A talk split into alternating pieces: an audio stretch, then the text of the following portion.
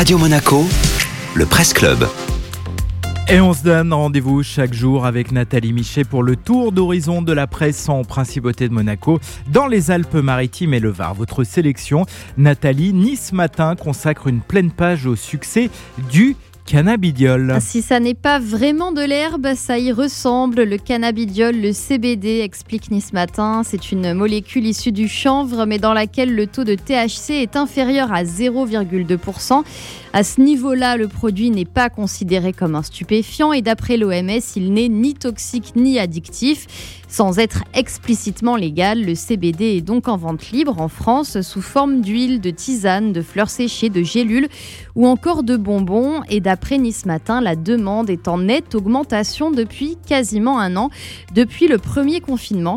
Le cannabidiol, écrit la journaliste Charline Andrieux, procure des sensations d'apaisement, de détente et on le dit aussi doté de propriétés neuroprotectrices et anti-inflammatoires. À Menton, Jérôme gère le site de vente en ligne Green Therapy, spécialisé dans la vente de CBD et il explique avoir été contacté par de nombreuses personnes en détresse qui avaient besoin de se relaxer, ne voulaient pas prendre d'antidépresseurs. Même son de cloche dans la boutique de la Cité des Citrons, Maricana Bishop, tenue par Caroline. Après seulement six mois d'activité, la gérante affirme avoir de plus en plus de clients au profil divers, des personnes atteintes d'insomnie ou de migraine, des étudiants angoissés par l'avenir. En tout cas, de plus en plus de mentonner, dit Caroline, alors qu'au début, elle voyait surtout des étrangers ou bien des personnes âgées en quête d'huile de CBD pour soulager leur douleur. D'après Nice Matin, le bouche à oreille est pour beaucoup dans l'augmentation des ventes et les pharmaciens eux-mêmes recommandent parfois le cannabidiol.